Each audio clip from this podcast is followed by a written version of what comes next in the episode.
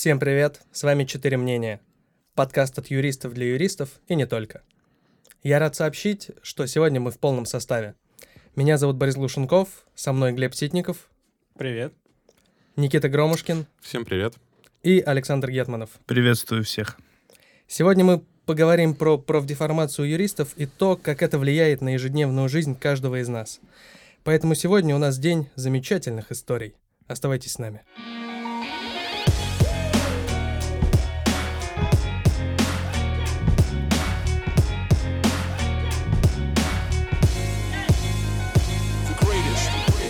На мой взгляд, профессия сильно накладывает на нас отпечаток. Например, история о том, как я тещу спасал, потому что надо было, и потому что я юрист.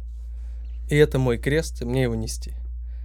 И я думаю, что реально профессия очень сильно влияет на каждого из нас, и в обычной жизни особенно.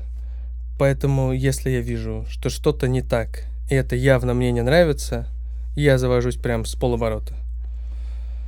Э, обычно Ксюша в такие моменты желает находиться не со мной, я ее понимаю. Но в данном случае история о том, как все происходило удаленно, и, может быть, слава богу. В общем, треснула здоровенная столешница на кухне. Э, потому что могла и, и треснула. Каменная? Э, нет, столешница деревянная. Э, соответственно, она, я полагаю, иссохлась или что-то с ней случилось. Вот, ребята-производители сказали, нам очень жаль, с вас 30 или я не помню сколько тысяч рублей, мы демонтируем эту, поставим новую, все будет красиво. Ну, разумеется, я нашел ГОСТ. Разумеется, я нашел что-то еще. Я нашел СНИПы, разумеется, я знаю закон о защите прав потребителей. Вот. И можно было подарить теще 30 тысяч рублей, а можно было закошмарить людей. Угадаете, с учетом темы нашего выпуска, что выбрал я. Э, сначала, сначала они э, были очень категоричны. В том плане, что они считали, что они никому ничего не должны, и вообще, пока я им звоню по телефону, я могу идти обратно в этот телефон. Но, собственно, волшебная претензия на официальном бланке. Официальном бланке чего? Теща. На официальном бланке одного адвокатского бюро сильно помогла мне решить этот вопрос. Потому что после этого мы необычайно, необычайно конструктивно начали диалог. Я уверен, что я не был очень приятным человеком в этот момент, но столешница уже стоит новая. И я думаю, что именно профдеформация, именно моя профдеформация и является тому причиной. Или жадность. Или жадность, возможно. Я не отрицаю, что одно причина или следствие другого. Но счет вот. тещи выставил на всякий случай. Да? я, я выставил по часов. На бланке того же адвокатского бюро. И по их биллингу, да, да. Ты хочешь сказать, что профдеформация твоя в том, что ты, в принципе, этим вопросом занялся? А, моя профдеформация в том, что я на это как-то страшно реагирую.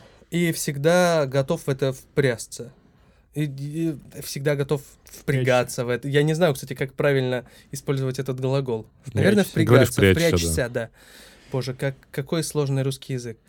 А, ну, а да. а что, если бы ты не был юристом, тебя бы меньше бесили такие вещи? Наверное, нет, но я тот случай, когда точно нет истории про сапожника без сапог. Я по своим делам жестко всех разношу, даже если это касается доставки еды, кого-то еще. Я Кого впад... у тебя доставляют? Кстати, вы заметили, что, наверное, когда мы говорим про профдеформацию, то у юристов, ну, на мой взгляд, очень много историй это именно про закон о защите прав потребителей. Это тренировочный лагерь тренировочный лагерь, где, где все играет на тебя, да, да и закон где нельзя написан... проиграть, где нельзя проиграть. Да, да, да, закон написан для потребителя, там все все боятся. Любой уважающий себя юрист начинает закон о защите прав потребителей. А, заканчивает? Главное, им же и не закончить. Это не я сказал, но да, то есть когда ты начинаешь юридическую практику, мне кажется, это абсолютно логично, что ты начинаешь решать вопросы своего ближайшего окружения, своих родственников через ЗПП, потому что это та сфера права, та отрасль права, которая в первую очередь касается людей непосредственно и каждый день. И когда у них есть знакомый юрист, пусть он на третьем курсе, пусть он слабо соображает в каких-то процессуальных особенностях, но вот ЗПП это вот это прям в моем понимании, тренировочный лагерь для юриста, где он может начать оттачивать свои скиллы по претензионной работе, по судебной работе, по всем тем вещам, по которым, ну, объективно ты не получишь большой чек по закону о защите прав потребителей, хотя есть прецеденты, я думаю, у каждого в практике, свидетельствующие об обратном. Но тем более, когда речь идет о твоих родственниках, которым ты просто должен и можешь помочь. Ну, тем более, учитывая, какие там э, можно взыскать и штрафы, и 10 неустойки, и... Ну, Я, я не знаю, видели, видели вы или нет. По э, столешнице? Не, не, слава богу, не по столешнице, они же все сделали. Без суда. Не знаю, видели вы или нет, э, была статья, где юрист рассказывал, как он за ноутбук э, с какими-то, если я не ошибаюсь, там были какие-то... Что-то с ним было не так, в общем, он его и на ремонт сдавал и так далее. Суммарно у него ноутбук стоил что-то около 70, по-моему, тысяч. И в итоге со всеми штрафами, неустойками и вообще всем он взыскал с, кажется... Почти миллион. С Lenovo, да, там 800 или 900 тысяч он, он с них взыскал. Тупо потому, что они там на претензии ему сначала не ответили, э, потом, потом что-то в суд не явились, потом на апелляцию уже начали пытаться что-то качать, и у них ничего не вышло. То есть- Нормальная же история про то, что... Но мне если- кажется, просто не про профдеформацию. Потому что Это то, просто, как- то, просто как- юриспруденция. то, как ты описал свои мотивы, по которым туда вошел, это больше похоже на, ну, в целом, качество человека, когда он готов за сутяжничать, бороться за... Это в негативном смысле сутяжничать, в хорошем смысле бороться за те права, которые э, нарушаются. Да, будь всегда- это его права, будь это другие права, э, кого-либо еще. Лично у меня, допустим, ну, мне в этом плане, наверное, немножко тяжелее, потому что когда, ну, я сталкиваюсь с каким-то незначительным нарушением прав, вот, не история про столешницу, но что-то там более простое, да, сейчас сложно привести пример, но я, допустим, вот именно из-за этой профдеформации, именно из-за того, что я знаю до конца, как это все будет происходить, от и до, вот если вот они сейчас мне не ответят, я пойду напишу, потом пам-пам-пам, исковое, пять судебных заседаний, три из них отложены, просто потерянное время. Александр Мне проще закрыть глаза. Я человек, который пишет жалобы в жалобных книгах э, в магазине. Так что я Даже уверен, не покупая там ничего, да? Это было бы идеально, да, идеально. Э, Слушайте, это вот сейчас Александр Сергеевич рассказывает, как он э, не реагирует на маленькие нарушения, а он же как-то хотел рассказать историю про то, как он э, возвращал просроченную семгу в магазине. Потому что это крупное ну, нарушение, да, это же не это карась. крупное, это крупное нарушение. Если бы карась, то, то я понимаю. 1 января, 11 часов утра, я прихожу в, В себя? ленту. Прихожу в себя за 5 минут, не приходя в сознание, да. Э, Прихожу в ленту, и э, там история была достаточно простая, то есть э, слабосоленая семга, которая планировалась на новогодний стол. И 1 некоторые, со- нет, на новогодний стол в ночь с 31 на 1 января, как отмечают везде, где? В России. Россия, да. Вот. э, И, соответственно, какое-то количество блюд на новогоднем столе так и не появилось, благодаря тому, что слабосоленая семга была просрочена, несмотря на срок годности. Она была ну, объективно испорчена. И, ну, это был какой-то принципиальный немножко момент. Э, Я пришел в ленту. Маслянистыми глазами на меня смотрел менеджер магазина, который в 11 часов утра был в ленте на работе. Тоже не приходя в сознание, вероятно. Ему было Я, тяжело. ну, я, я-то был, безусловно, в сознании, как и всегда. Я Вот. это- Я это вырежу, не обращайся. Вот. Э, И, соответственно, интересно было э, следующее, что он, ну, прям максимально меня игнорировал, максимально игнорировал все то, что я ему говорю, после чего я в своем мире, это был козырь, говорю, принесите мне не жалобную книгу, принесите мне закон о защите прав потребителей, он должен быть у вас. Я думал, что пока они его будут искать, они уже согласятся со мной и вернут деньги за просрочку. Поймут, что дело пахнет жареным. Да, да, да, да, да. Но они его нашли.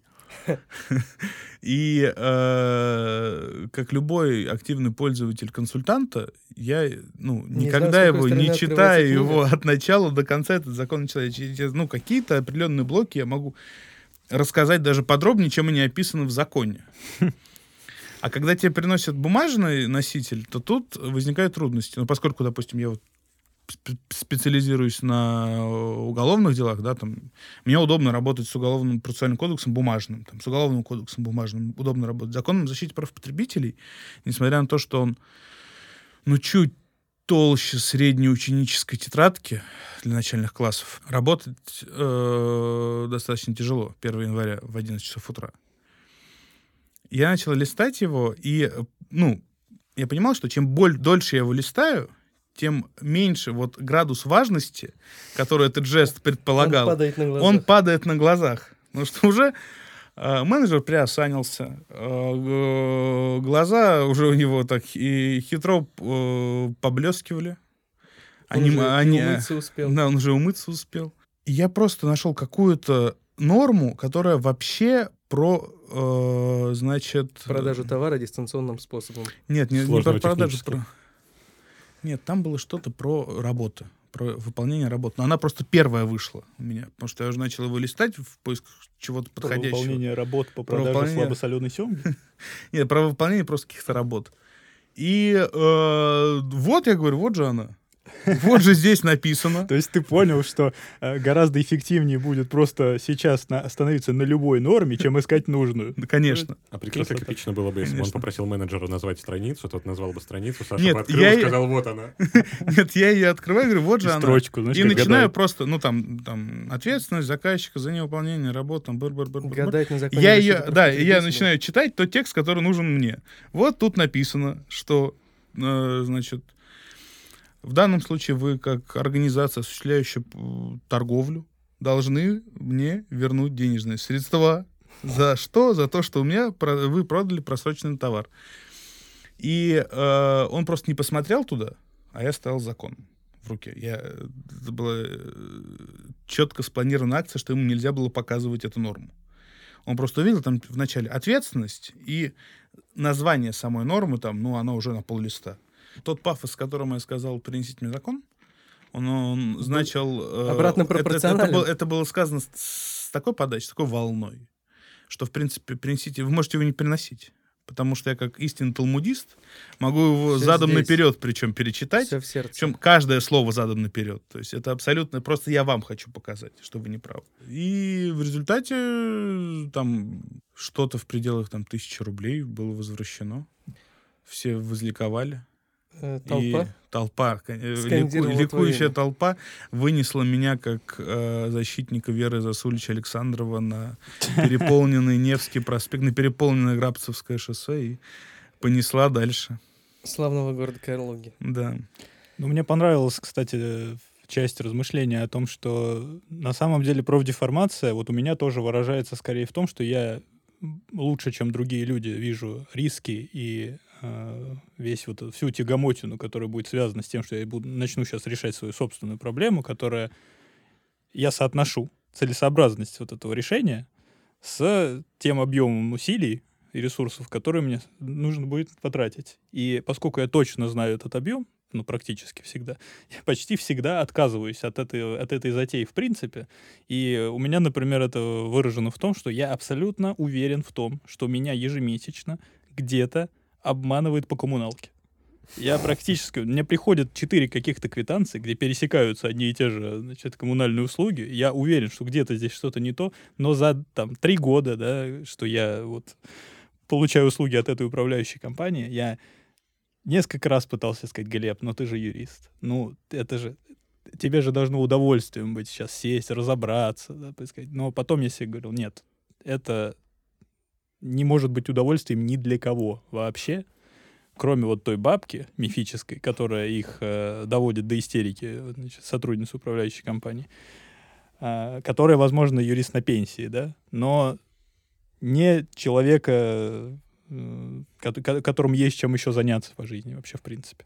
Поэтому я считаю, что у меня вот профессиональная деформация выражается в этом. У меня практически нет историй, э, в которых я как-то строю из себя вот юриста, да, и мотивирую что-то, мотивирую свои действия тем, что я юрист, и поэтому каким-то определенным образом действую. Я, наоборот, стараюсь в, за пределами рабочего времени и э, за пределами выполнения рабочих задач жить как обычный человек. Слушай, у меня был период, когда я был близок к тому, чтобы кричать, что я адвокат, и кидаться в людей визитками. Разумеется, я этого не делал, я был близок. Вот. И сейчас, разумеется, я понимаю, что ничего, кроме геморроя, мне это не принесет. Но э, к вопросу, я думаю, что на самом деле одна из самых больших проблем — это то, что мы становимся перестраховщиками. В том плане, что ко мне приходят люди там с любыми идеями, мои друзья, там, давай запустим такой бизнес, секой бизнес. А я, а я прекрасно понимаю, что это будет очень-очень много проблем. Например, ребята открыли толпятся, ну давай начнем сначала. Да. Ребята, ребята толпятся в людской. Да, да, да, они толпятся в людской. Значит, вот, разумеется, им надо Захар подождать. выносит, растапливает печь, потому что там уже начинает холодать. И барин принимает после 12. Внесите визитку. Э, подайте визитку. Подайте визитку. Подайте визитку. Вам... Оста- оставьте визитку, знаешь, вот на медведя. На медведя под носом. Замечательно. Замечательно. Это, собственно, и есть Захар. Это офис Сибура как раз. Вот так выглядит. Ну, безусловно, безусловно чей-то офис э, так выглядит, по крайней мере, когда-нибудь мой офис будет выглядеть именно так в моих мечтах. Э, собственно, очень часто, э, действительно, когда люди спрашивают мое мнение, я вижу одни сплошные риски. Есть куча замечательных бизнесов, которые взлетели, там, которыми, занимаю, которыми занимаются мои друзья, в которые меня звали или там просили дать мнение юридическое, я им сказал, что, ребята, вообще-то есть риск, что вы сядете приблизительно все. Вот потому-то. Как это старая шутка про то, что в России бы Илон Маск только сейчас бы вышел за PayPal. Ну, да. это, это безусловно правда. В том плане, э, что... А они как назло не сидят, да, Борис? Они как назло не сидят, да, я страдаю, но... Вот, но мне спокойнее. Я думаю, что на самом деле действительно вот это главная проблема для нас. Мы становимся перестраховщиками. Мы везде видим что может пойти не так. Слушай, ну вот что далеко ходить? Мы когда с друзьями там, несколько лет назад э, открывали вейп-шоп, и учитывая, что друзья у меня больше все-таки типа бизнес, надо делать, надо вот как бы, надо там максимиз... максимизировать прибыль, надо там и так далее. А я постоянно говорил, ребят, ну давайте вот смотрите, по закону мы должны вот так сделать. По закону вот так. Они говорят, зачем мы будем это делать? Все делают по-другому. Ну, зачем мы будем это делать? Я говорю, ну как, ну к нам придут, нас оштрафуют, нас там, я не знаю, закроют, поругают, что угодно с нами сделают и так далее. Я вот до сих пор помню историю, когда мы решали э, по поводу того, что нам надо вешать лайтбокс в окно. Я говорю, ребят, вот по закону у нас должны быть э, там, одни размеры. Они говорят, Никита, это маленькие размеры. Ну, давай повесим, давай повесим большой лайтбокс, все так делают, ничего нам за это, это не красиво. будет. Мы спорили там условно 3 или 4 дня по поводу этого лайтбокса. Мы в итоге повесили большой, и угадайте что, правильно, ничего вообще не было не считая того, что не приходили ни пожарные, хотя мы развесили там везде наклейки, закупили э, огнетушители и тому подобное. И вообще никто никогда не приходил. То есть, да, вот этот вопрос, я, я тогда прям очень хорошо на себя ощутил, что я вот всегда пытаюсь все максимально продумать, как-то минимизировать какие-то риски. И при этом, а при этом ребята, которые говорят больше про то, что надо делать, а потом будем разбираться, ну, это вот... полезно на самом деле. Вы же помните знаменитую рекламную кампанию Бургер Кинга, за которую их сильно прижал ФАС, их несколько раз оштрафовали. Ну, это были где она противоречила общественным интересам? За а, то, что... Да, где они наезжали на Макдональдс, я бы сказал. Такие очень спорные были тезисы. Э, можно найти в сети, это не проблема. Самое главное, им, им-то это все обошлось меньше, чем миллион рублей.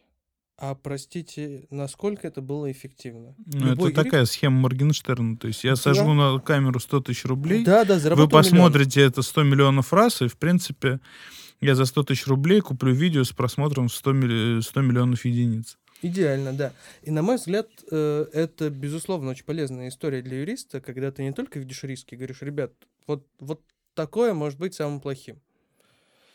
Тебе говорят, окей, мы готовы, если что, вот, наверное, в этом и есть бизнес-ориентация. Слушай, у тебя каждый раз разговор, скорее всего, с твоими вот этими товарищами, которые к тебе приходили с каким-то вопросом, заканчивался, скорее всего, тем, что ты им говорил, слушайте, ну вот тут вот риски такие и такие, они такие, хорошо, Борис, а как их обойти? Правильно?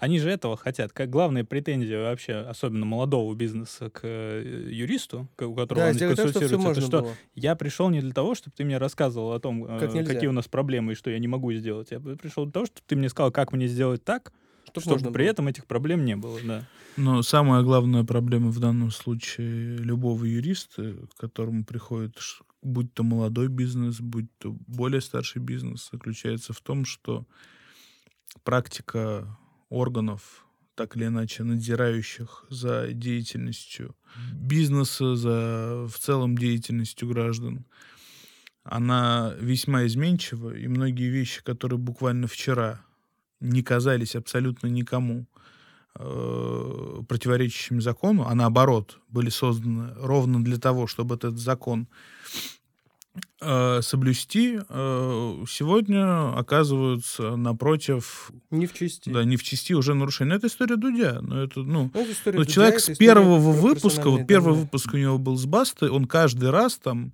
огромные делал вставки о вреде наркотиков, э, на все лады распевал, что наркотики это плохо, употребление наркотиков это смерть, э, но тем не менее его привлекли к ответственности ровно за то, что он распространял сведения, популяризировал наркотики, как я понимаю, там, распространял сведения о, способах, о способах их употребления, насколько я помню, я так вкратце я читал то постановление. Можем найти, Что-то чтобы- такого рода. Притом, по-моему, по-моему, он же вообще вырезал очень большой кусок из того интервью, где как Да, раз... да. про- Притом это было еще до того, как вообще эта буча вся началась. То есть он реально вырезал кусок и сам сказал, там был очень большой кусок про наркотики, мы не хотим его здесь показывать, поэтому мы его вырезали просто, ну... Поэтому в этом заключается проблема эм, удельного веса юриста в э, взаимоотношениях с э, будь то бизнесом, будь то просто любым другим доверителем. Э, мы пытаемся перестраховываться, исходя из правдеформации, но иногда даже наша перестраховка, Ее не хватает. ее не хватает, э, поскольку Все меняется. обширна меняется. фантазия правоприменителя. Безусловно. Э, К вопросу о том, как называется статья, это 6.13 КАП «Пропаганда наркотических средств с использованием интернета». Ну вот да, то есть какая пропаганда? Человек, насколько я понимаю, рассказывает о том, как он употреблял и в какой тупик он, уш- он зашел, употребляя э, запрещенные вещества, а в итоге это выкатывается как пропаганда. Причем на серьезных щах выносится, соответственно, заключение экспертизы, как часто бывает по таким делам, где какой-то человек с лингвистическим образованием рассказывает про то, что это пропаганда. Вот тут вспоминается, невольно вспоминаешь практику 90-х годов, а именно дело против Новодворска. Новодворску одну из первых привлекали по 282 по разжиганию э, ненависти к социальной группе. Защищал Генри Маркович Резник, и там вся суть защиты, насколько я понимаю, строилась на том, что если для того, чтобы доказать факт разжигания ненависти к той или иной социальной группе, нужно заключение эксперта, Значит, ненависть. нет. значит, ненависть разжечь в более какой-то крупной широких социальной, массах в широких э, массах невозможно. И если в 90-е годы это был фурор и, насколько я помню, полное оправдание, то сейчас по той же практике, по 282 по вот подобным делам о пропаганде э, употребления наркотических средств, по пропаганде гомосексуализма и прочее, прочее, тут на тебя просто посмотрят как на забавного чудака, который рассказывает не смешные истории не про нашу жизнь. Да, и тут мы должны напомнить, что Генри Маркович Резник — это вице-президент адвокатской палаты города Москвы, член Совета при президенте по развитию гражданского общества. Мэтр А, отечественной адвокатуры. безусловно. Может быть, даже целый километр отечественной адвокатуры, и мы его очень уважаем. А, собственно, госпожа Новодворская — это э, журналист. Новая газета? На тот момент. Нет, ну я не уверен. Э, Мне Ну, кажется, безусловно. правозащитница. Все-таки Новодворская это больше правозащитница, чем Окей. журналист. Ну, я... Это, кстати, интересно. Сейчас была история, да, про то, что фактически позиция строилась на том, что нужно оценивать наличие или отсутствие состава преступления э, без специальных знаний, да, то есть исходя из того, что вот если, если человек обычный, да, э, почувствует ненависть, ну, грубо говоря, да, от э, соответствующего высказывания, и он относится к социальной группе, к соответствующей, то, соответственно, можно говорить о том, что это высказывание может ее разжечь эту ненависть. Такой подход применяется, например, э, вот в отличие от уголовных дел, слава богу, в, в интеллектуальной собственности есть, есть, да, да, есть да. конкретное разъяснение, что суд должен э, оценивать сходство обозначений, когда он сравнивает там товарный знак с спорящим с ним обозначением, с позиции рядового потребителя и специальных знаний, то есть экспертизы, для этого не требуется. И это разъяснение дано буквально для того, чтобы прекратить в процессах вот эту вот замечательную практику, когда стороны начинают приносить свои экспертизы, в одной из которых написано, что сходство невероятное, то есть смешение, оно достигает диффузии между э, обозначениями, а, а другая сторона приносит, что сходства нет вообще никакого. И это же тоже, мне кажется, вопрос о профдеформации очень э, в другую сторону уводящий. То есть вот судья в таком процессе должен поставить себя на место рядового потребителя, то есть отказаться от своей профдеформации, потому что у судей-то она мощнейшая. У судья она мощнейшая, но с другой стороны это нормально и правильно. Судья ходит в магазин, судья там, покупает продукты, э, судья заказывает какие-то услуги, работы, э, точно так же там видит какую-то рекламу. И когда, предположим, кто-то использует э, бело-зеленые цвета или предположим, какие-то другие цвета, судья может сказать, есть сходство до степени смешения? Показалось ли ей, что вот это компания выдает себя за другую? Ой, я не соглашусь, Борь. подход. Я абсолютно не соглашусь с той точки зрения, что, например, это может быть э, какой-то товар, который судья потребляет часто, например, да, а у там, массы людей может не быть там возможности его покупать, или желания, или необходимости и так далее. Поэтому, мне кажется, все-таки группа должна быть из тех людей, которые взаимодействуют с тем. Это другой вопрос. Э, вопрос не о товаре. То есть речь идет конкретно о том, что сходство обозначений между собой судья может оценивать без специальных знаний. Для вопроса ну, о том... похожи между собой? Для вопроса о том, возникает ли у широкого круга информированного потребителя смешение, Есть проводится опросы. социальный опрос. Угу. Да, это, это тоже рабочая история. разные. Да. Я просто к тому, что раз мы говорим о продеформации, мне вот эта мысль показалась интересной, что э, есть реальные э, моменты, предусмотренные судебной практикой, когда судьям предписывают отказаться от э, того, что они юристы, по сути. Поставить себя на место рядового потребителя прям, ну, прямым текстом. И мне кажется, это не единственный момент. Просто у меня-то в, пре- э, это всплыло в силу, да, тоже специализации. Мне То же самое, мне кажется, это, знаете, когда в вопросах усмотрения некоторых, да, то есть, скажем, вот, ну, банкротство, да, вот я посмотрел на Никиту, вспомнил про банкротство, когда возникает вопрос о том, что нужно оценить, вот это вот единственное жилье, которое можно забирать, или его нельзя забирать по текущему вот с- регулированию. Сразу видно, что на больной. Никита сгрустнул, А, ему Суды-то стало- сами не могут пока определиться до конца, когда возникает вопрос. Ну вот она же... Вот это внутреннее убеждение, по которому она будет Мгм. оценивать этот вопрос, оно какое? Юри- э, Как юриста ее внутреннее убеждение или как Я человека? думаю, что оно скорее? не юридическое Я должно быть, как и оценка Почти уверен, почти уверен, что ну, и судья не может абстрагироваться от себя, когда, когда судья рассматривает дело. А если мы говорим про банкротные дела, а тем более про какие-то длинные банкротные дела, которые идут там не один год даже, да, где там какое-то имущество и так далее. Ну, потому что, как правило, если... Ну, не то, что как правило, но мне кажется, часто такие ситуации, что если мы говорим про вот это роскошное жилье, которое там пытаются под исполнительский иммунитет э, защитить, как правило, там есть еще какое-нибудь имущество, какие-нибудь сделки, какие-нибудь еще вещи. Это все идет, ну, не, не быстро. И, на мой взгляд, у судей у них возникает определенная... Ну, не то, что фавориты, да, какие-то возникают в таких делах, а возникает, ну, какое-то свое внутреннее понимание того, что в деле вообще происходит. Кто хороший, кто плохой, кто не очень, ну, кто, кто лучше там закон знает, кто хуже и так далее. И поэтому, когда судья выносит решение, у них все равно вот э, постепенно, со временем вырабатываются какие-то... Да, персонали влияют, я почти уверен в этом. И Ну, это я- особенность любой человеческой деятельности. Мне кажется, Само не собой, да. обязательно, не обязательно говорить, что мы юристы во всем в этом смысле виноваты. И су- суть как раз в том, что э, когда вот ты да, подходишь к вопросу, роскошное ли жилье отнимать его там или нет, то мне кажется, вот это может очень сильно повлиять. То, как судья там к должнику, например, относится. То есть, если там должник, например, э, там от всех скрывается, никому ничего не дает, повыводил имущество. Мгм. Я, я, бы, я бы решил, что судья, там, на мой взгляд, больше бы дал шанс, что судья это имущество у него отберет и снимет иммунитет. А если судья, ой, если должник лапочка там все дает, все показывает, ничего не выводил, но при этом у него квартира побольше, то да.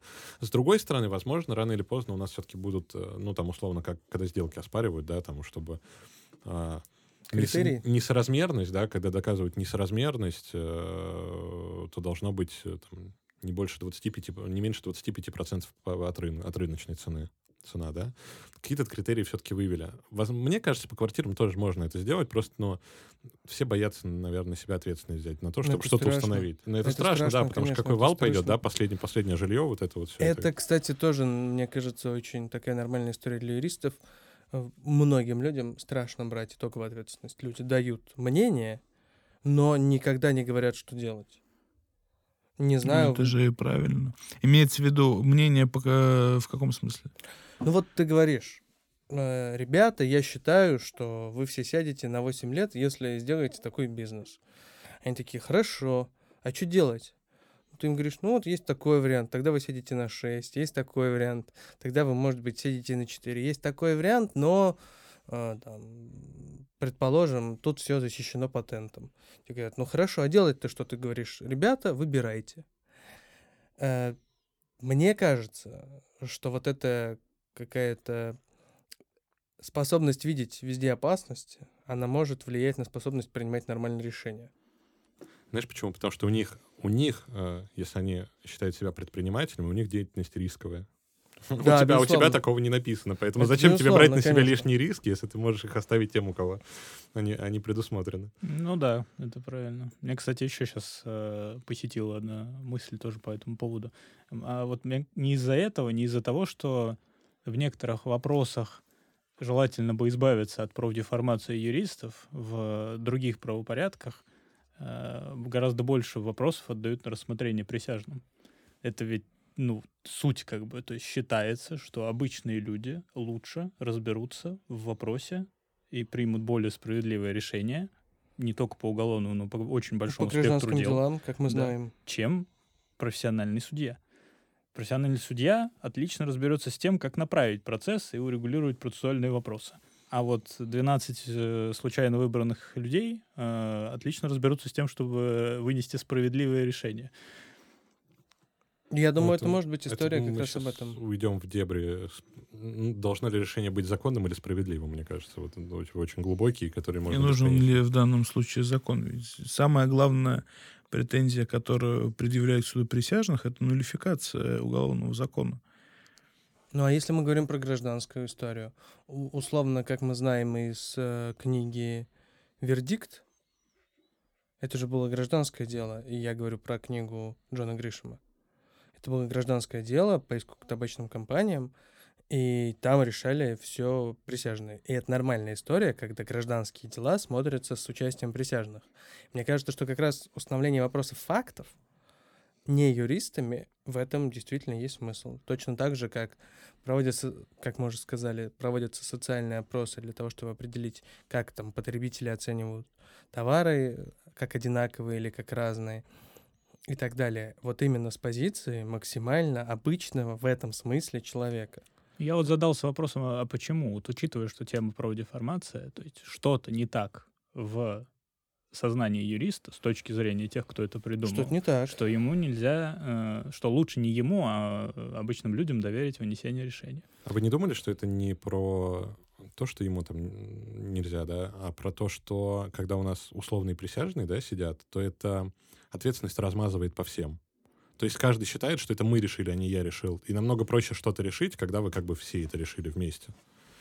Ну, это такое, знаешь, это, это мне кажется, что такой Это следствие. неправильный путь. Э, э, Ну, э, это... По кому по всем размазывание Смотри, это как, это как вот те истории, когда условно расстрел, да, идет. И Хороший у- переход. Ну, хорошо, и у, там у шести человек холостые патроны, у одного боевые, и никто не знает у кого.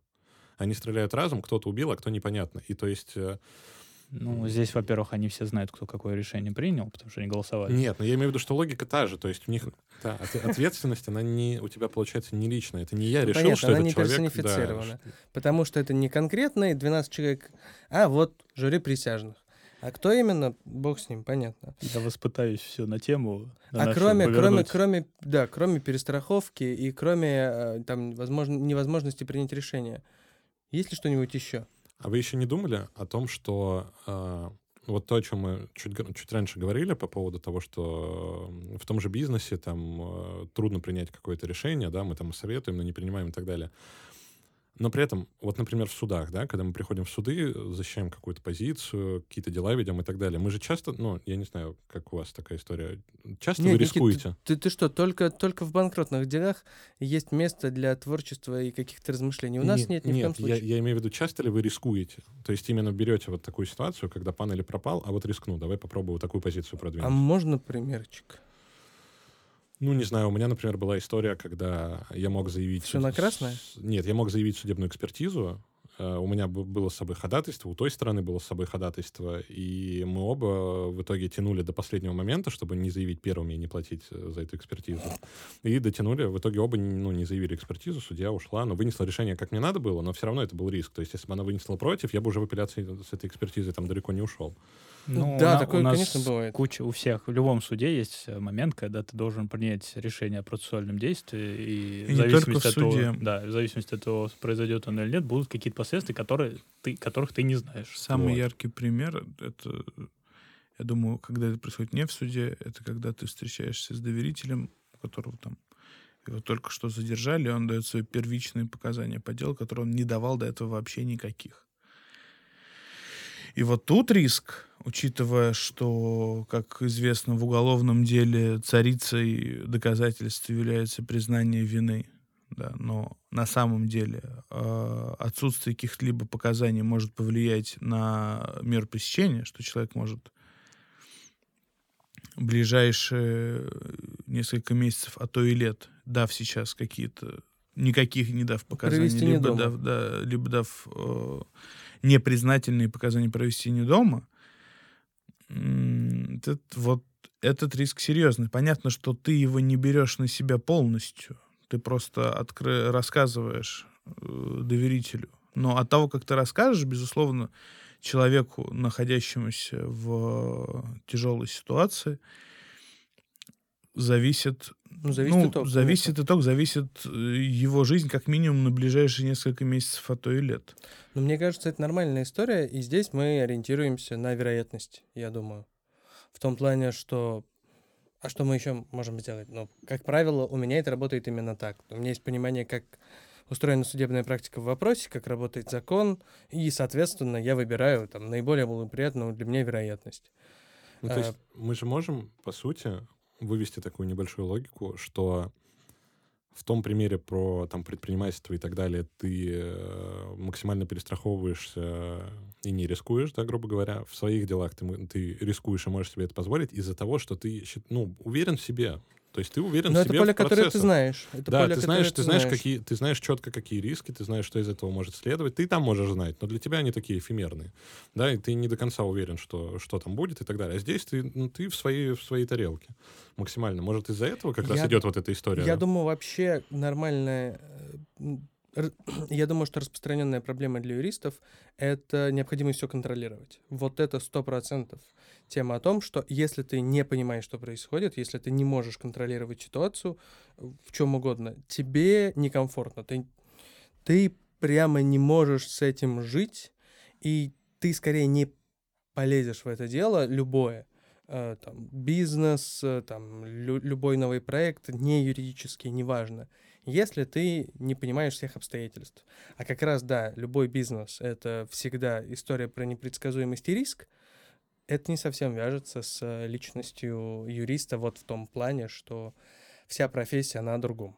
Тут другая грань еще есть. Желание все время понимать и следовать какой-то процедуре. Мы привыкли, особенно в процессуальных вопросах, есть процедура, ты хочешь... э, и, и вот когда у тебя любая выбрать. проблема возникает, любой вопрос перед тобой, тебе хочется знать, э, что э, если ты сделаешь вот так и вот так, то наступят такие-то такие-то последствия. И это, кстати, является причиной того, что э, юристы — это не предприниматели, да, то есть они мыслят иначе, у них э, они не хотят выходить за границы э, определенных правил, а креатив, да, и предпринимательство требует выхода за эти границы. Безусловно. И э, у меня, например, часто, когда я просто спорю с кем-то, у меня возникает внутреннее осознание того, что я сейчас хотел бы, чтобы был третий человек, которому я бы мог доказать, что я прав, не тому, с кем я спорю, а третьему лицу.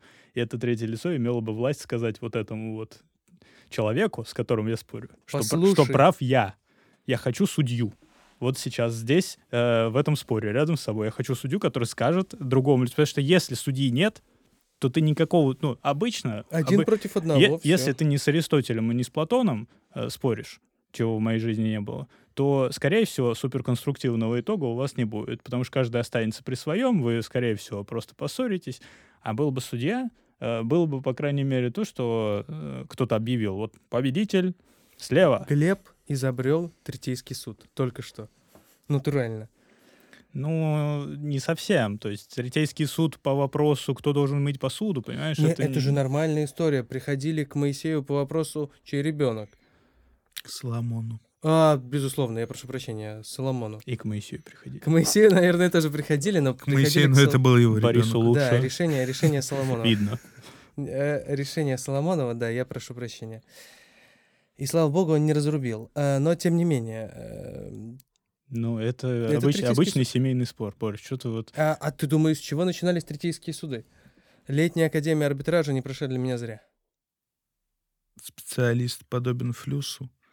Полнота его односторонняя. Козьма Прутков.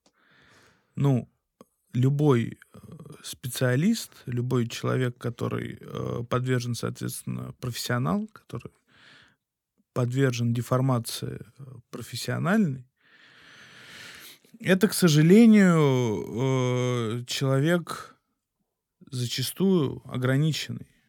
И э, нормальное профессиональное развитие, по моему глубокому убеждению, невозможно, действуя в ограниченных рамках исключительно своей профессиональной деятельности.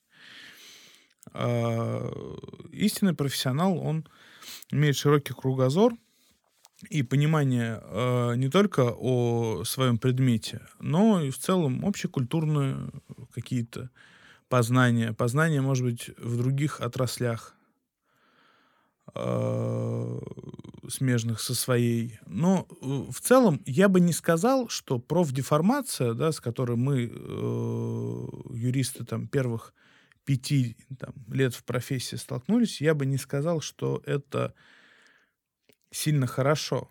Потому что, как показывает э, история, как показывают судьбы действительно великих юристов, а, это люди, безусловно, высокой культуры, которые уж точно не ограничивались на своих э, каких-то деформационных изъянах своей, э, своего сознания.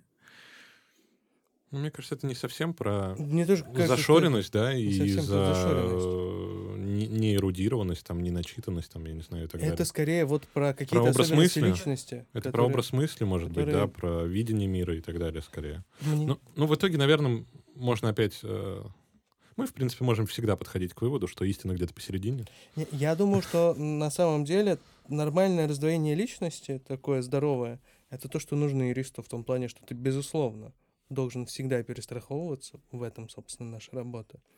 Ты, безусловно, должен всегда видеть риски. И, безусловно, ты в очень многих вопросах даже не вправе принимать решения, ты можешь только посоветовать.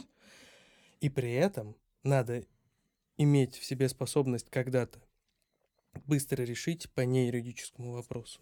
Да и по, по юридическому тоже, если ты сам свой доверитель. Ты должен быть в состоянии э, когда-то э, пусть видеть риски, но и видеть возможности, потому что за рисками не надо их терять. И вот в этой какой-то парадигме, сложной, безусловно, и очень энергозатратной, и надо жить. Наверное, эту штуку надо уметь включать-выключать. Это Да, будет да, самое вот это хорошее. правильный вывод. То есть Да. надо, надо осознавать, что она у тебя это может быть, это профдеформация, и что иногда нужно э, э, тумблер этот поворачивать, так, чтобы она не мешала тебе принимать решения там, где она не нужна вообще, в принципе. Да, и пожалуй. помогала там, где она нужна. Потому что иногда э, умение вовремя увидеть риск в ситуации, не связанной с работой, может помочь э, очень недурственно. Да, мне кажется, это история про очки. В том плане, что ты смотришь на жизнь как юрист, но если что, ты должен быть в состоянии их приподнять. Ну, на самом деле. Но при этом, честно говоря, я живу в этих очках почти все время, мне отлично. Друзья, вы услышали наше мнение, на этот раз все четыре, по вопросу профдеформации. Мы будем рады э, услышать ваши истории, если они есть, про то, как э, профессия, особенно профессия юриста, влияет на вашу жизнь каждый день. Слушайте нас, подписывайтесь на телеграм-канал. Всегда рады. Любите юриспруденцию. И маму.